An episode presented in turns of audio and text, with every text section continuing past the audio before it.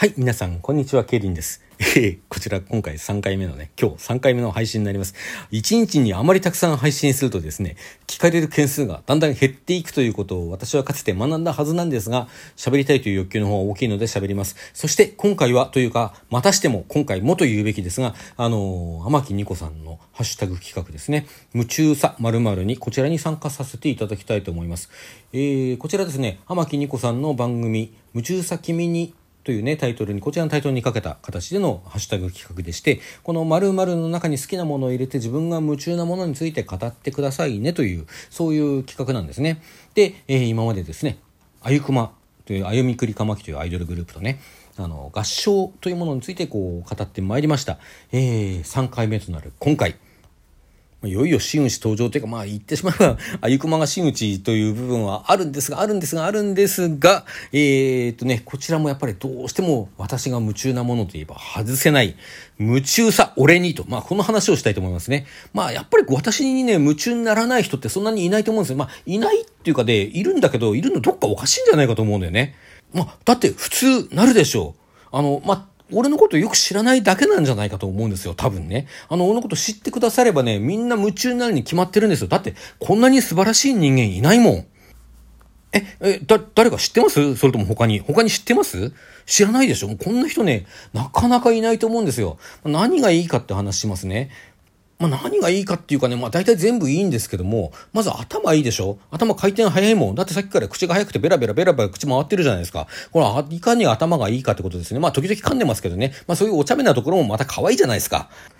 そしてね、まず性格いいんですよね。性格いいんですよ。すごくいい。あのー、だってね、まず愛情が深いでしょ？さっきのアイクマに関するトーク聞きました？あんだけね、深い愛情をね、あんだけのこう熱量でね、表現できる人ってそんなにいないと思うんですよね。もうそこがまず素晴らしい。これより素晴らしいのはもう、あの、愛されているアイクマ以外にないだろうと思うんですよね。そしてね、この、こう、なんて言うんでしょうね。あの、これまであまり交流のなかった、あの、トーカーさん。まあ、お名前は金がね、存じておりましたしね、あの、実は配信も こっそり聞かせていただいたりしたんですけども、まあ、そちらの、天木ニコさんがね、こう、あの、本日お誕生日ということで、まあ、おめでとうございますということなんですけどもね、あの、お誕生日の直前にこう立ち上げた、一度やってみたかった初めてのハッシュタグ企画であるね、この夢中さ〇〇にだよね、こちらにこう立ち、立立ちどころに参加して、しかも3件連続で上げるという、この優しさ、優しさ見てください。まあ本人が喋りたいだけという話もあるんですけども、ありますけれども、まあそれだけじゃないでしょ。それだけじゃなくてきっと優しさもあると思うんですよ。いや、知らんけどね。まあおそらく、おそらくあるでしょう。はい。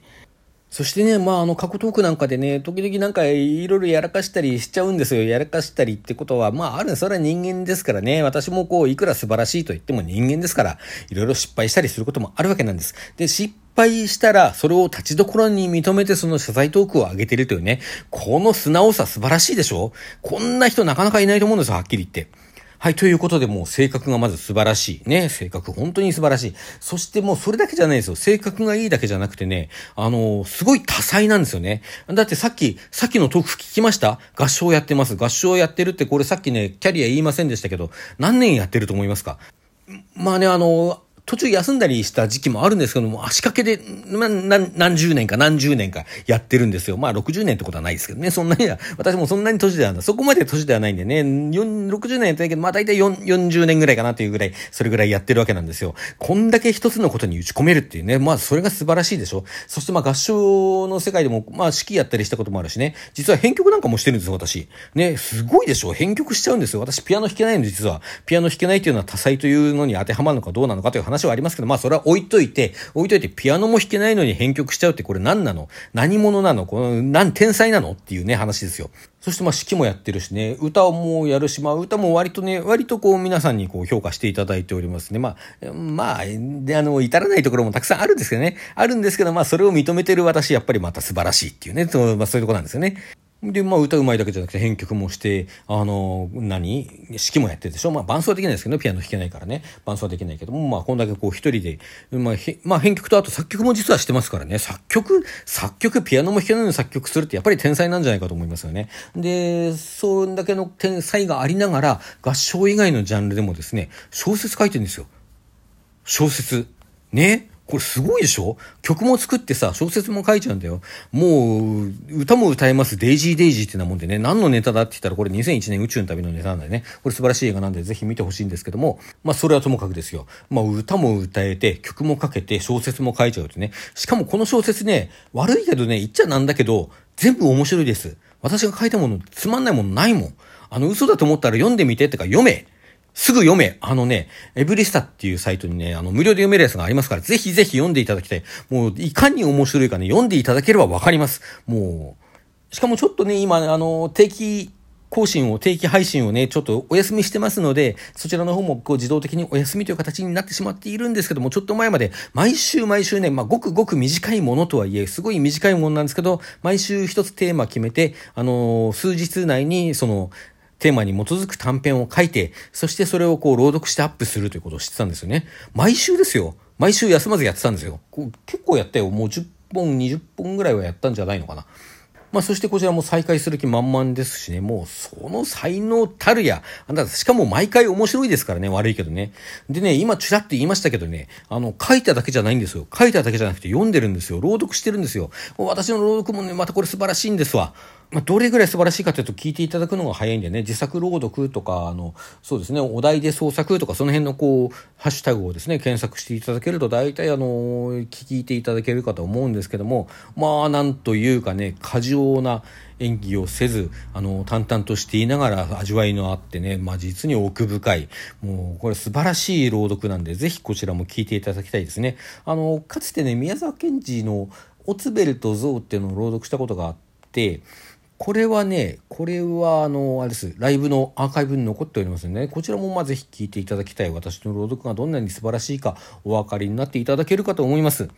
まあ、そしてあとはね、まあ、料理作ったり、お菓子作ったり、あの、専業主婦なんでね、あの、お菓子作ったり、料理作ったりするわけなんですけどね、まあ、こちらも家族にも非常に評判が良くてですね、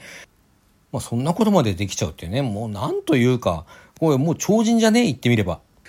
そしてですね、あとね、そうね、私のいいところ、あの、あれですよ、知識の幅がね、すごい広い。まあ、あの、若干ね、こう、スペシャリストにはなりきれずに、ジェネラリストになっているというか、ジェネラリストにしてはあちこち穴が開いてるとか、まあそういう部分あるんですけどね。確かにあるんだけども、だけども、それでもね、こんだけこう、いろんな広い範囲のね、ことをね、知ってる人ってね、あんまりいないんじゃないかと思いますね。まあ知ってるんだなと思って、突っ込んで聞くと、案外知らなかったりするんですけども、知らなかったりするんですけども、なんかちょっと聞きかじっただけだったりね、そういう中途半端な知識も非常に多いんですけども、まあ、それでもこういろんな幅広いことを知っているというのはそれだけでもう素晴らしいことじゃないですか。なので、イコール私は素晴らしいと。そしてさっき料理の話しましたけどね、あの、まあ、作る方もうまいんですけども、あの、食べる方ね、好き嫌いがね、ない。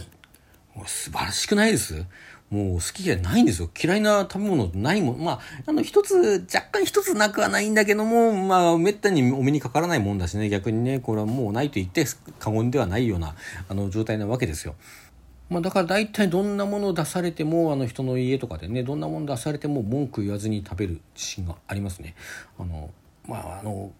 なんでしょうねかつてねこれあのちょっと私が好きという話からそれるんですけどもかつてとある場所でですねもうひどいコーヒーっていうのを飲んだことがあってそれはあのお店お店なんですよお店なんだけどもあそこはねなんかあの多分水自体がやばいんだと思う。あの、コーヒーもまずかったけど紅茶もまずくて、そのまずさをごまかそうとしてるのが何なのかやたら濃いんだけども、それでもこう水のまずいっていうかね、あれほぼ有毒だったんじゃないかと思えるぐらいの、あの、ひどい味だったんですよね。まあちょっとそういうものはな、なないです。中はないですけども、そんなにひどくなければ大概のものいけます。あの、食べられます。なのでね、こう出してくれた人、作ってくれた人のこう気持ちを無駄にせずに、あの、食事を美味しくいただくことができるというね、これはもう本当に美点だと思ってますね、自分で。まあ、あとね、先ほどからちょいちょいちょいちょい、あの、なんですか、こう、幅広い知識を持っていると言っても案外知らなかったりするとかね、こう、ちょっとちょっと抜けたところ、あの、食べ物好き嫌いないって言っても食べられなかったものもあるとかね、そんな抜けたところ言ってるんですけど、そういうね、完璧すぎないところ、この完璧すぎないところがね、なんと言っても素晴らしいと思いますね。あの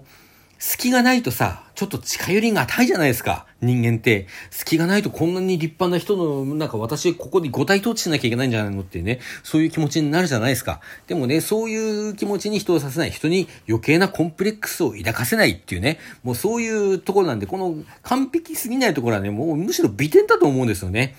あの、鉄腕アトムっていうね、あの、手塚治虫先生の代表作とも言える漫画がありますけど、その中にも、あの、確か有名なセリフで、完璧なものは悪いものだっていうセリフがあったと。まあ、ちょっと、ちょっと違う、完全なものは悪いものですぜ、だったかな。だからそんなようなセリフがあったと思うんですけども、まあ、そういう話ですよ。あの、完璧すぎないっていうのがね、あの、最終的には大事になってくるというね、そういう部分もこうたっぷり持ち合わせている私は、なんて素晴らしい人間なんだろう。もうなんかね、ここまで、ここまで人間として素晴らしいと、あの、容姿のこととかっていうのはもう改めて触れる気がしなくなりますよね。なりますよね。なるでしょあの、容姿のこととかもう全然気にならなくなりますよね。なるでしょまあ、と、何度も繰り返さずにはいらない程度に私、容姿については若干コンプレックスがございます。ございますけれどもね、まあ、人間がここまでいいんだからそれぐらいの欠点はないとね、やっぱりいけないと思うんですよね。うん、まあ、背低いですよ、確かに。背は低い。うん。あの、そしてね、最近ちょっと、あのー、やばいんじゃないかなと思うぐらい太ってきてます。まあ、太ってきてるけども、これぐらい人間が素晴らしいと、この突き出た丸いお腹もね、むしろ愛らしくすら感じてくるんじゃないか。背が低いっていうのはね、まあ、いわゆる男性の、あのー、身体的特徴としては、あまりこう人気がない、あのー、要素なんですけれども、にもかかわらず、これだけ人間が素晴らしいとね、それもまた、あの、美点に見えてくるのではないかと。まあ、そのぐらいに私の中身というのはこんだけ素晴らしいというね、こんだけ本当にね、素晴らしい。私、こんな人間である私、私は自分が大好きです。この自分が大好きであるというのも私の美点だと思うので、私は私を次々にますます好きにならずにはいらないわけなんです。あなたもぜひ私の魅力に目覚めてですね、私に夢中になってくださればと思いますね。本当に夢中になって、なりなさい。なれ。ということでね、まあ、とりあえず小説あたりでも読んでいただけたらいいんじゃないかなと思っちゃったりしますね。はい。ということで、えー、自分の魅力について、私が夢中な俺という存在についてね、えー、語り尽くしてまいりましたけれども、この辺で時間となりましたんで、皆さんさようなら。今日も良い一日をお過ごしください。